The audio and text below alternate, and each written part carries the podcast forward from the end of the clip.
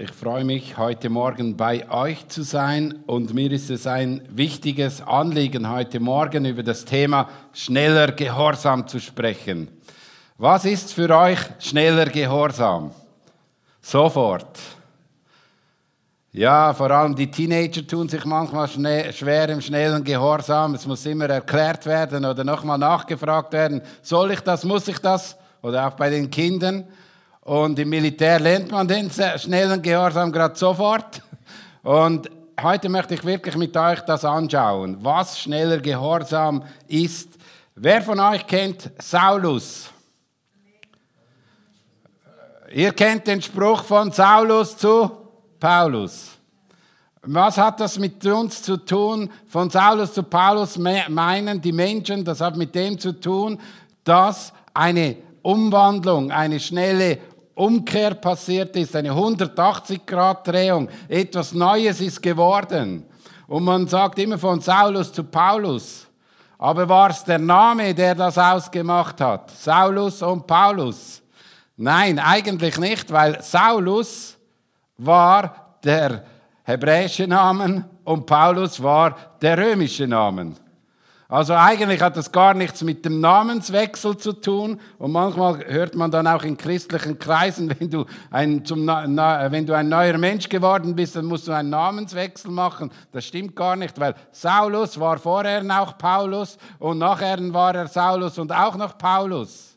Und wir sehen das in seinem Leben drin, dass er eigentlich sich in den Kapitel hinein immer noch Saulus geheißen hat. Erst als er dann sich in den missionalen Dienst aufgemacht hat, dann hat man ihn Paulus genannt, weil er dann meistens im römischen Reich aufgetreten ist. Also äh, die Saulus-Paulus-Wende, die in unserer Gesellschaft so für das spricht, hat überhaupt nichts mit dem zu tun, sondern es ist einfach der gleiche Name, einfach in einem anderen Land. Also einfach eine andere äh, Aussprache von dieser Person.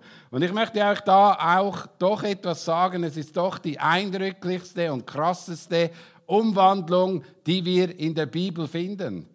Weil ein Taliban, würde ich jetzt heute sagen, einer, der auf die anderen Menschen losgegangen ist, der anderen Glauben war, war Paulus oder Saulus. Er war jemand, der die Christen verfolgt hat. Er ging ihnen nach. Er, er hatte sein größtes Herz war darin, dass er alle Menschen zerstört, die an Jesus Christus glauben. Er hatte das miterlebt bei, bei der Steinigung von Stephanus und da hat er das gemerkt und gesehen, wow, das ist etwas, was, das ist meine Mission, da möchte ich unterwegs sein. Und er war nicht fern von Gott, sondern er war, oder er dachte nicht, er sei fern von Gott, sondern er dachte, er sei ein, er sei ein Gelehrter Gottes und er sei jemand, der das Richtige tut. Und ich weiß nicht, wie es dir geht. Vielleicht hast du auch mal aus falschem Eifer gedacht, du machst das Richtige, aber hast dann gemerkt, dass du doch das Falsche machst. Erst in dem Moment, als Paulus auf dem Ross ein Licht begegnet ist, kam in sein Leben eine drastische Veränderung rein. Und ich finde das eines der genialsten Geschichten, die ich überhaupt kenne.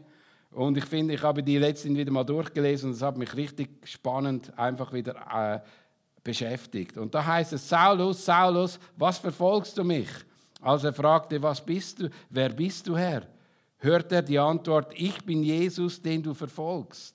Und ist etwas Interessantes. Saulus hat die Kirche verfolgt. Saulus hat die, und die Kirche sind Menschen wie du und ich, nicht das Gebäude. Er hat nicht das Haus verfolgt, sondern er hat die Menschen, die Gott nachfolgen, verfolgt.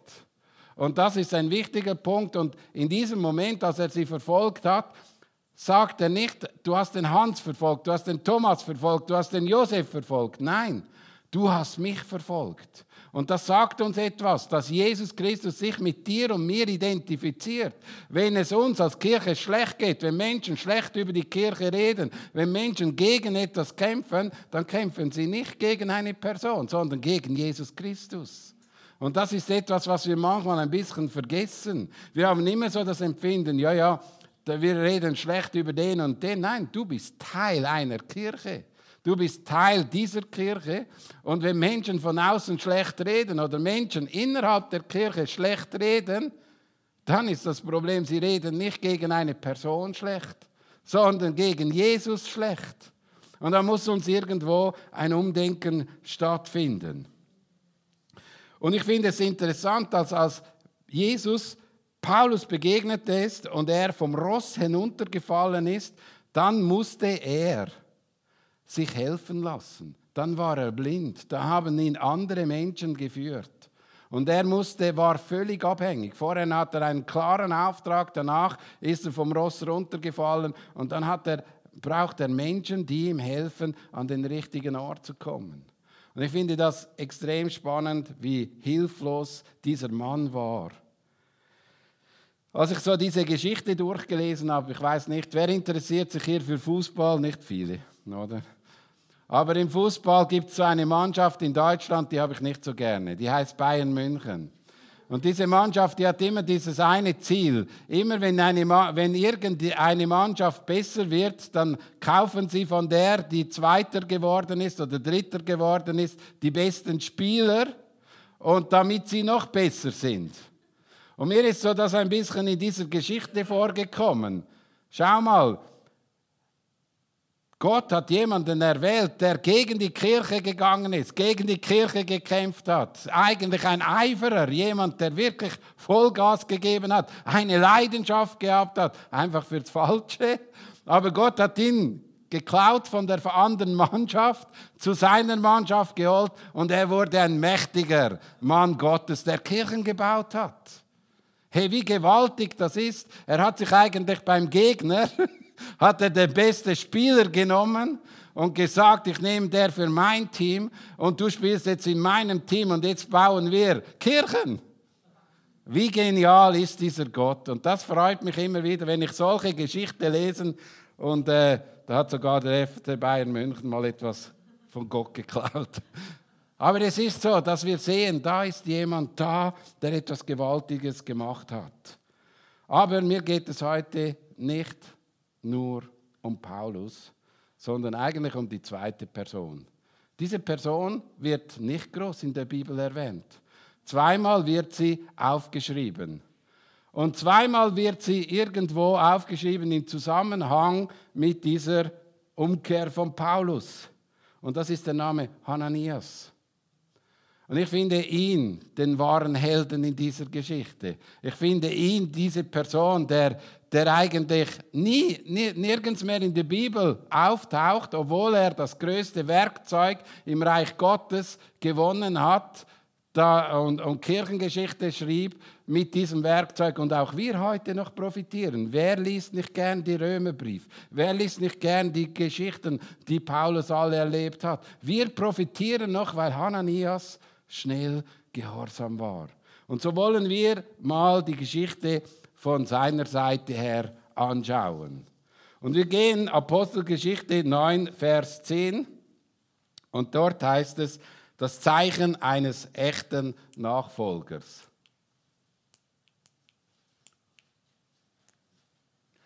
Das Zeichen eines echten, echten Nachfolgers und ich lese diese folgende Stelle. Wir fangen mal beim ersten an. In Damaskus lebte ein Jünger Jesu namens Hananias. Zu ihm sagte der Herr in einer Vision, Hananias. Ja, Herr, erwiderte Hananias. Also wir haben es hier mit einem Mann zu tun, der irgendwo, wir wissen nicht, ob es im Gottesdienst war, wir wissen nicht, ob es irgendwo in einer Gebetszeit war, wir wissen nicht, das ist nicht beschrieben, aber wir wissen, er war auf Empfang. Vielleicht hat er gebetet, hat Gott gesucht, hat irgendwie äh, Lösungen gesucht für sein Leben und da kam plötzlich dieses Gespräch mit Jesus in einer Vision. Und interessant ist, finde ich, er sagt, ja Herr, erwidert Hananias. Er kannte die Stimme. Er wusste, wer jetzt redet. Bei Paulus sehen wir es anders. Paulus, der keine Beziehung mit Gott hatte, der nicht in Verbindung mit ihm war, heißt es, wer bist du Herr? fragte Saulus. Die Stimme antwortet, ich bin der, den du verfolgst, ich bin Jesus. Also wir sehen, Hananias kannte die Stimme. Ihm war sie vertraut, er wusste, wer da redet. Paulus kannte die Stimme nicht. Und ich glaube, eines der wichtigsten und wirklich größten Zeichen eines Nachfolgers Christi ist, dass er seine Stimme kennt. Dass er weiß, wer jetzt redet. Und ich weiß, in der ganzen Wirrwarr in der heutigen Zeit, wo viele Stimmen sprechen, kennen viele wirklich nicht, wer jetzt spricht. Spricht wirklich der Herr oder spricht mein Inneres? Spricht irgendjemand, der mir das sagt, auch zu tun hat? Menschen, die nach Gott nachfolgen, kennen seine Stimme, das sagt es auch. Meine Schafe hören auf meine Stimme. Ich kenne sie und sie folgen mir. Also Nachfolge hat mit etwas mit dem zu tun, dass ich die Stimme Gottes höre.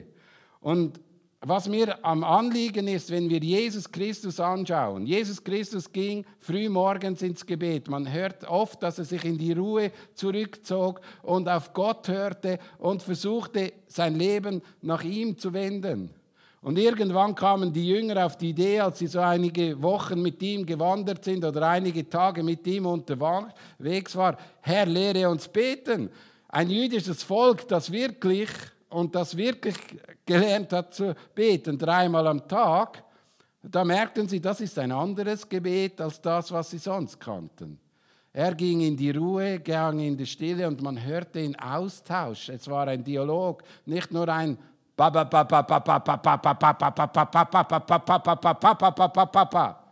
und dann fertig. Nein, es war ein, hey, wie geht's dir Gott? Mir geht's gut, ich hätte einen Auftrag für dich.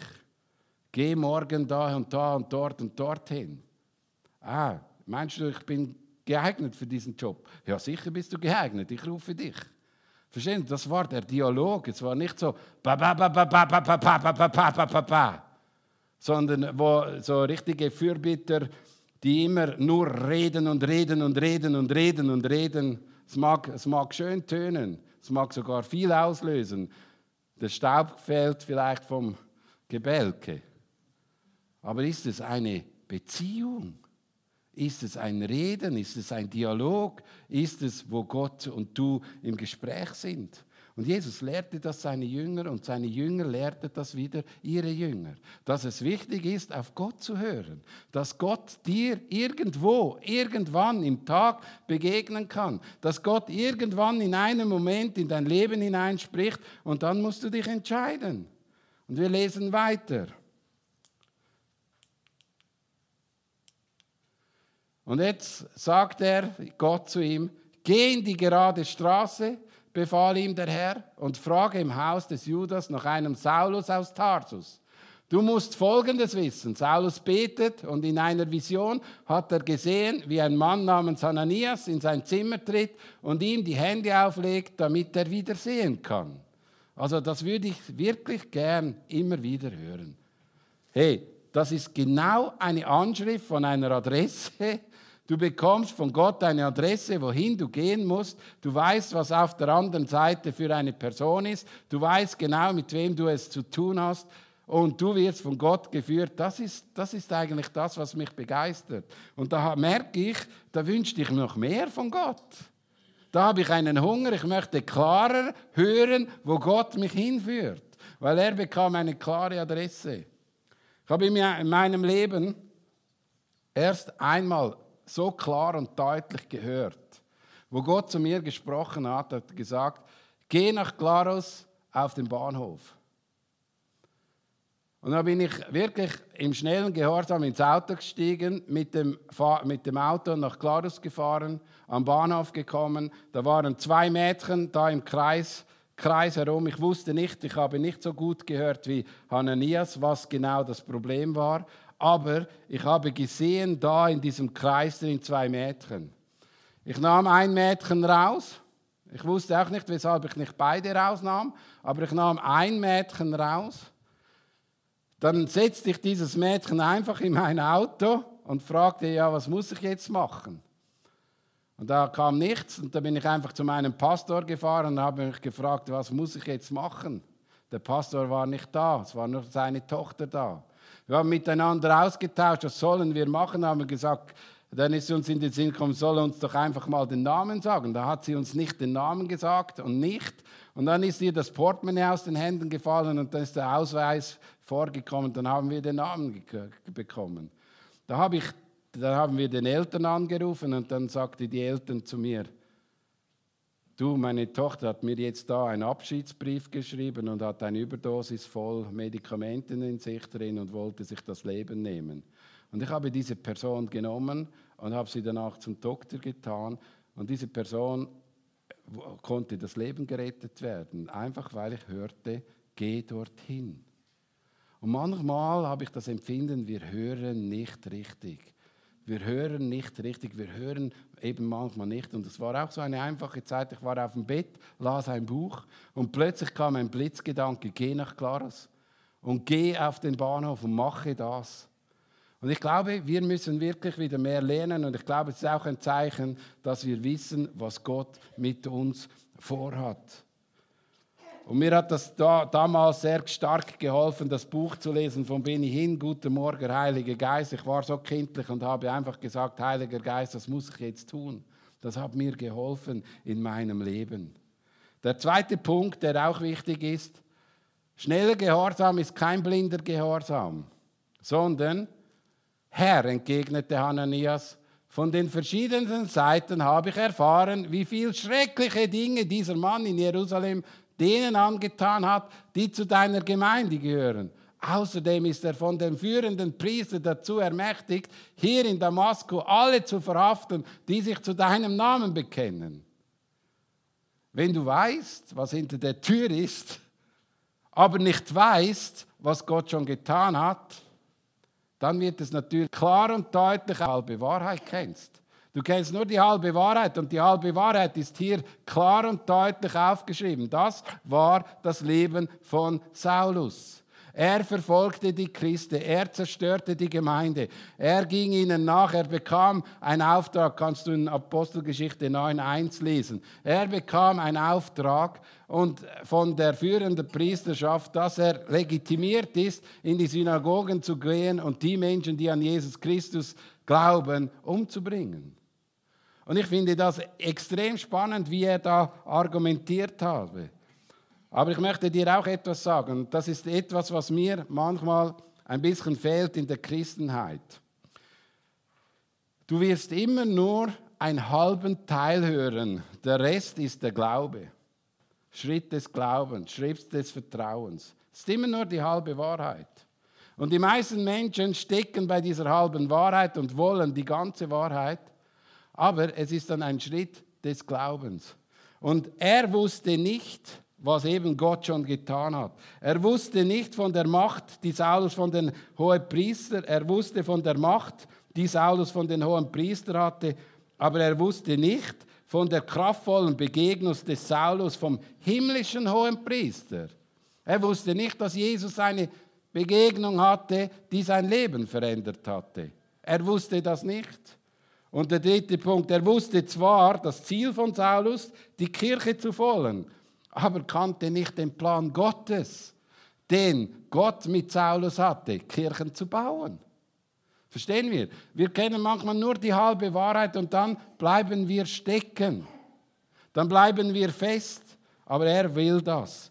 Und schau, das ist ähnlich. Wer kennt das Leben von Mose? Mose war auch so. Mose sagte, wer bin ich, dass ich zum Pharao gehen kann? Und bei Mose war es nicht anders. Er, hätte, er hat Angst gehabt, wieder dorthin zurückgehen, wo er mal gegangen ist. Er wusste nicht, dass Gott am Arbeiten war am Pharao. Darum musste ihm Gott wieder eine Antwort geben. Oder Jeremia hat gesagt anders. Da sagte ich, ach Herr und Gott, ich kann doch nicht reden, ich bin noch so jung, sagt Jeremia. Und das ist etwas, was wir immer wieder haben, wenn wir von Gott in eine Aufgabe hineingeführt werden, dann gibt es hunderte von Ausreden, die wir bringen können, weil wir nur die halbe Seite erblicken und sehen und noch nicht verstehen, was der ganze Plan ist. Aber das heißt nicht, dass wir dann uns nicht in Bewegung setzen sollen. Und wir sehen das, was Hananias gemacht hat. Aber der Herr sagte, geh trotzdem zu ihm.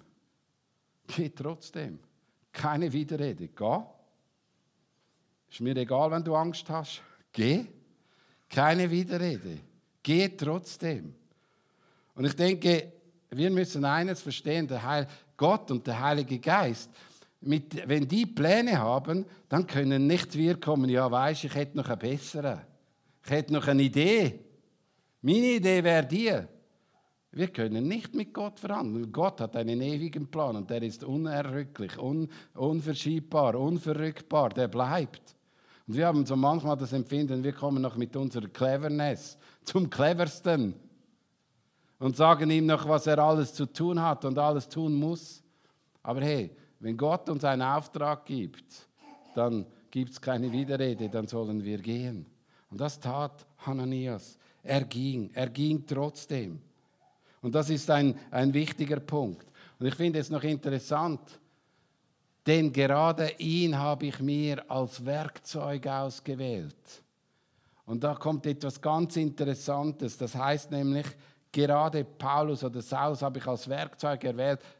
Kennst du ein Werkzeug? Der Bruno hat hunderte, tausende Werkzeuge in, seiner, in seinem, irgendwo in seinem Schuppen drin. Aber jedes Werkzeug kann nicht von sich selbst aus anfangen zu graben, nicht von sich selbst aus anfangen zu, zu äh, schnitzen oder zu streuen, sondern es muss immer in Bewegung gesetzt werden. Und ein Werkzeug ist immer etwas, was von irgendetwas in Bewegung gesetzt werde. Und du und ich, wir sind auch Werkzeuge. Ohne Gott können wir nichts tun. Und das ist auch bei Paulus nicht anders. Ohne dass er in Bewegung gesetzt wird von Gott, kann gar nichts geschehen. Und darum möchte ich euch ermutigen, hey, er hat dich und mich als Werkzeug erwählt wie ein Saulus, aber er ist derjenige, der es in Bewegung setzen muss. Er ist derjenige, der es, äh, mit dem er arbeitet. Er muss eigentlich uns zeigen, welche Arbeit wir tun müssen. Und das ist ein wichtiger Punkt. Und er sagt dann weiter, bei den nichtjüdischen, äh, äh, denn gerade ihn habe ich mir als Werkzeug ausgewählt, damit er meinen Namen in aller Welt bekannt mache, bei den nichtjüdischen Völkern und ihren Herrschern, ebenso wie bei den Israeliten. Und ich will ihm zeigen, wie viel, es vor, wie viel er von jetzt an um meines Namens willen leiden muss. Oh, wenn du zu Jesus kommst, dann wirst du nie mehr Problem haben. Nie mehr Sorgen was sagt er hier? Du wirst einen schwierigen Weg gehen müssen. Einen schweren Weg gehen müssen, der mit Leiden zu tun hat. Und das ist eine, auch eine Bibelstelle. Er heißt, ich will ihm zeigen, wie viel du in meinen Namen leiden musst. Und schau mal die, all die Biografie von Paulus durch, wie viel er leiden musste. Er wurde gesteinigt, er wurde ins Gefängnis gebracht, er musste schwer. Aber er hatte Schiffbruch, er hatte wirklich viel, viele Sorgen in seinem Leben, aber er blieb immer noch bei Gott dran. Und das ist das Gewaltige. Und ich möchte dich und mich ermutigen, dass wir eben manchmal wirklich schnellere, schneller uns in Bewegung setzen, als wir das lieb haben. Und gerade wenn es um Menschen geht, dürfen wir nie wählerisch sein. Weil nicht du erwählst die Menschen, sondern es heißt in Johannes 15, Vers 16, nicht ihr habt mich erwählt, sondern ich habe euch erwählt. Jesus hat uns erwählt. Jesus sucht die Werkzeuge. Jesus sucht die Menschen, nicht wir. Wenn es nach mir geht, würde ich euch als Kirche den Roger Federer wünschen. Einmal zählt keine Probleme mehr. Aber es geht nicht nach mir. Gott weiß, wer in diese Kirche gehört. Gott hat dich erwählt, damit du ein Werkzeug bist, das er in Bewegung setzt. Nicht wir müssen einander in Bewegung setzen, sondern Gott muss uns in Bewegung setzen. Und hier haben wir eben auch bei Hananias so ein gutes Vorbild. Gott hat ihn in Bewegung gesetzt. Gott hat ihn auf den Weg gemacht. Gott hat zu ihm gesprochen. Gott hat zu ihm geredet. Gott er hat sich von ihm gebrauchen lassen. Und ich wünsche mir, dass das noch viel mehr geschehen kann, dass wir diese Werkzeuge werden, die Gott braucht, wo wir eben trotzdem weitergehen und trotzdem vorwärts gehen. Ja, Paulus wurde berufen als Werkzeug, aber das bedeutet nicht nur für die schöne, sondern auch für die schwere Arbeit. Im Wissen, dass jedes Werkzeug nur funktioniert, wenn es jemand in Betrieb nimmt, ist es wichtig zu wissen, dass Saulus wie auch wir von Gott in Betrieb gesetzt werden für seine Arbeit, für sein Reich, für seine Aufgabe. Und es ist nicht nur Sunshine, Reggae, sondern es ist auch mal unten durch schwere Zeiten durchzugehen. Und das gibt uns auch die Hoffnung, dass Gott immer noch auf unserer Seite ist, auch wenn es nicht leicht ist, wenn es nicht am einfachsten ist. Und ich kann dir das aus meinem eigenen Leben sagen. Es gibt genug Leidens- und schwere Zeiten im Dienst, die mich weitergebracht haben, die mich näher zu Gott geführt haben, die mir mehr Kraft gegeben haben. Und ich will es nicht verachten und ich will nicht Leidenstheologe sein, aber ich will einfach nicht ein Leidenslügner sein, sondern ich will auch immer wieder sagen, zu einem wiedergeborenen Christ, zu einem Mensch, dem Gott nachfolgen will, kann es dazu gehören, dass er nicht einfache Wege gehen muss. Und die meisten von uns können Zeugnis hier vorne sagen, dass es so war und nicht anders. Aber gerne gehen wir vor die Menschen und sagen, wie schön es ist mit Jesus Christus und wie einfach und wie easy und wie alles gut und klatsch und läuft. Nein, das ist nicht der Fall, sondern jeder von uns kannte Wege, die er gehen musste, wenn er wirklich Gott nachgefolgt ist, die nicht einfach waren.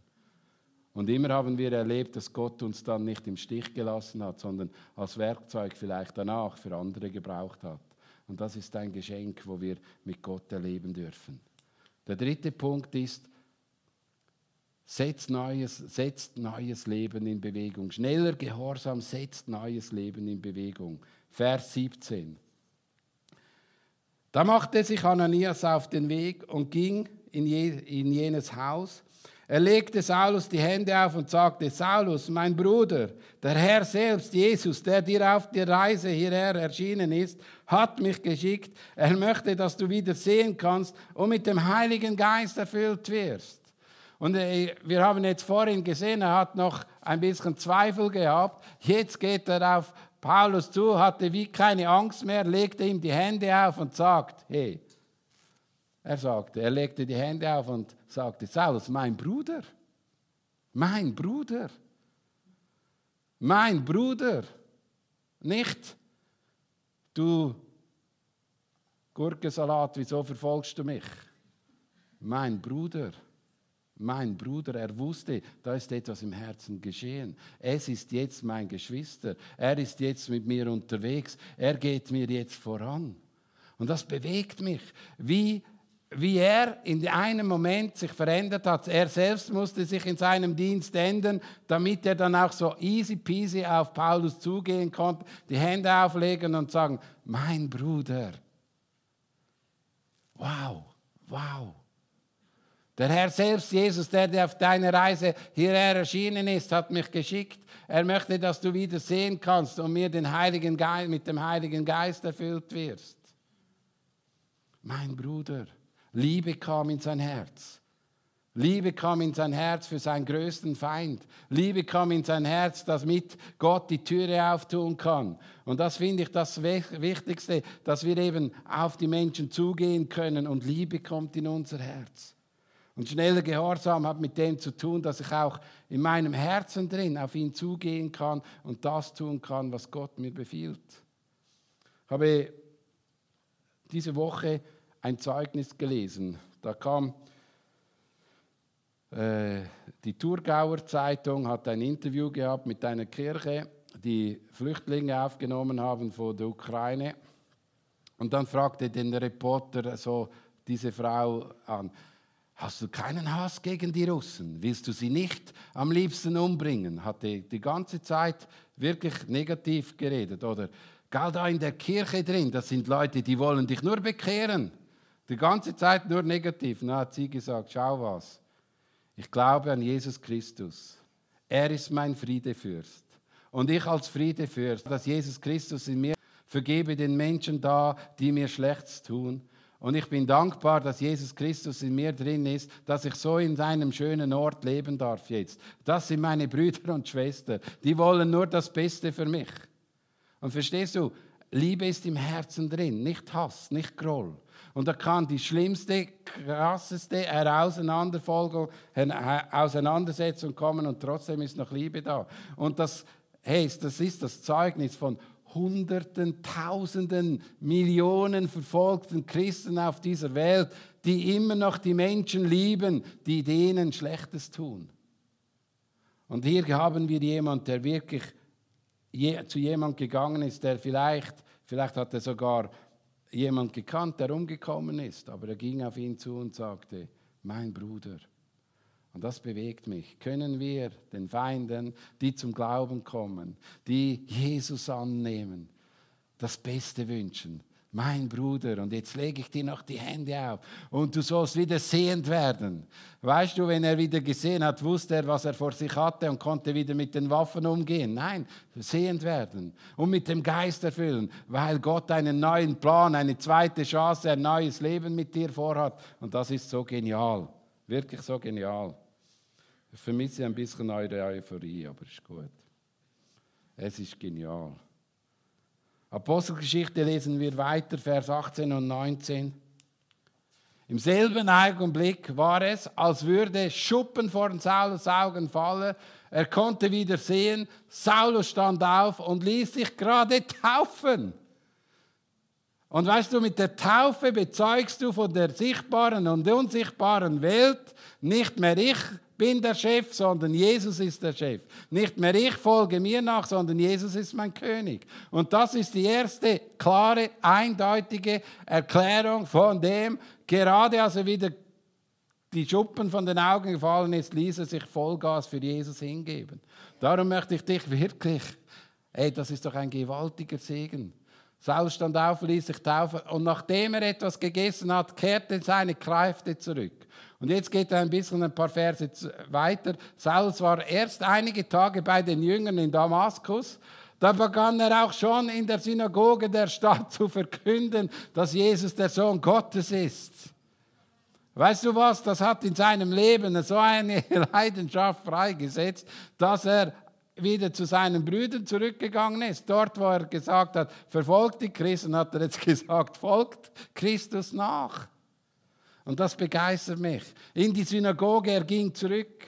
Er musste danach irgendwie eine längere Zeit aus dem Verkehr geholt werden und nochmal richtig zugerüstet werden, weil er schon harten Gegenwind erleben musste von Anfang an.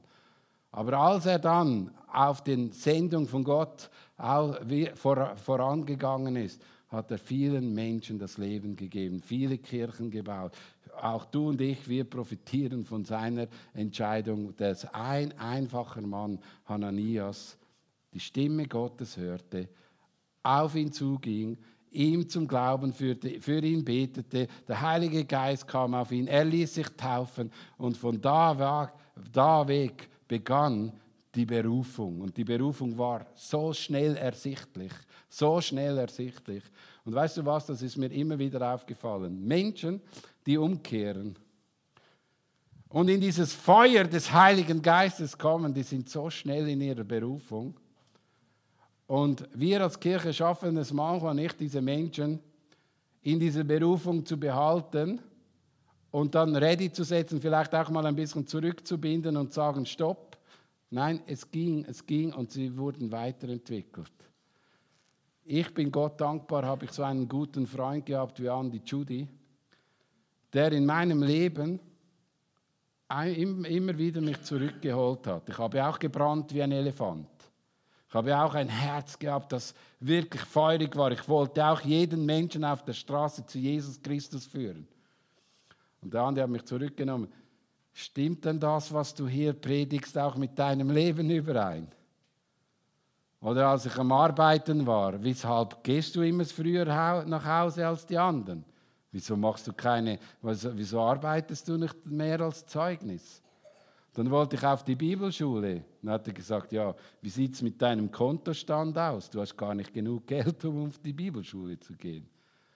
Und das war wichtige Schritte in meinem Leben, dass ich in die Reife hineingekommen bin. Und es ging nicht gerade sofort auf die Bibelschule. Es gab, es gab aber eine Zeit, wo jemand in mein Leben investiert hat Und da bin ich so dankbar für dieses Zeugnis von der ersten Kirche, die es geschafft hat. Eine leidenschaftliche, feurige Berufung über eine längere Zeit immer noch aufrechtzuerhalten und den richtigen Startpunkt. Und jetzt go, ist er gegangen. Was lerne ich von Hananias? Und das kannst du mit nach Hause nehmen, das kannst du mit auch in deine Kleingruppe nehmen, das kannst du auch mitnehmen für dich selbst. Jesus konnte zu ihm reden, weil er die Stimme Gottes kannte und es sich zur Gewohnheit machte, nach Gottes Willen zu fragen. Das ist etwas, was wir auch machen können. Wir können uns auch zur Gewohnheit machen, dass wir nach Gottes Willen uns ausrichten und ihm seine Stimme verstehen und uns dann aufmachen. Das ist nicht für die besonderen Pastoren, sondern das ist für jeden Nachfolger. Hananias war ein Jünger Jesu, ein Nachfolger. Du und ich, wir sind Jünger Jesu Nachfolger. Das ist ein Geschenk. Hananias ging mit seinem Bedenken zu Gott und stärkte so sein Vertrauen, um in Gehorsam Gottes Willen umzusetzen. Er begriff, dass Gott einen Plan mit dem Leben von Saulus hatte. Also es kann sein, dass du in deiner Berufung und deinem Auftrag Fragen hast. Das kann es sein. Aber dann geh nicht nur zu Menschen, sondern geh auch zu Gott. Und er gibt dir Klarheit, er stärkt deine Klarheit und wird dich weiterführen. Dann der letzte Punkt. Der schnelle Gehorsam und die liebevolle Begegnung setzt neues Leben in Bewegung. Von den vielen Menschen bis heute profitieren, profitieren und dazu, dass echte Nachfolge geformt werden. Ja, von, in Bewegung von den, von den vielen Menschen bis heute profitieren und dazu, dass echte Nachfolge geformt werden. Da muss ich noch etwas ändern am Konzept. Aber es ist mir wichtig, dass wir eines sehen. Gott formt echte Nachfolger. Gott will nicht einfach nur Menschen, die sagen, ja, das ist mir eine Kille, das ist mein Stuhl, da sitze ich gern, sondern Gott will, dass wir auf seine Stimme hören und wissen, wohin Gott uns führen möchte. Gott will, dass wir auf ihn hören und, in, und uns in Bewegung setzen. Zum Abschluss. Schneller Gehorsam lohnt sich und hat das Potenzial, Dinge ins Rollen zu bringen. Nimm das mit nach Hause. Du willst ja jemand sein, der etwas ins Rollen bringt. Ins Rollen bringt. Dein Nachbar soll wieder ins Rollen kommen. Dein, dein Geschäftspartner, deine Person, mit der du in Beziehung bist, soll wieder Nachfolger von Gott werden. Vielleicht redet Gott zu dir heute und vielleicht auch in den nächsten Tagen, vielleicht, dass du eine Adresse bekommst, dann wage den Schritt. Mutig und kühn und sei einfach auch hier ein Zeugnis. Vater, ich danke dir für das Leben von Hananias. Ich danke dir dafür, dass er einfach gehorsam war. Dass er zwar seine Zweifel hatte und dass er seine Fragen hatte, aber trotzdem im Gehorsam lebte. Und ich bete auch für uns als Kirche hier, da vor Ort, dass wir wirklich Nachfolger werden, die die Stimme besser verstehen, dass wir wirklich wissen, was Gott zu ihnen sagt. Und ich bete auch dafür, dass du, Heiliger Geist, uns auch erfüllst und in die brennende Auf Aufgabe hineinführst, wo du uns führen möchtest. Herr, dass wir in den Berufungen, Bestimmungen drin leben, wo wirkliche Leidenschaft freigesetzt wird. Und komm, Heiliger Geist, auch in unserer Mitte, führe und leite uns und zeige uns den richtigen richtigen Weg. Führe uns an den Platz, wo wir sein müssen, weil du uns dort haben möchtest. Ich danke dir dafür. Amen.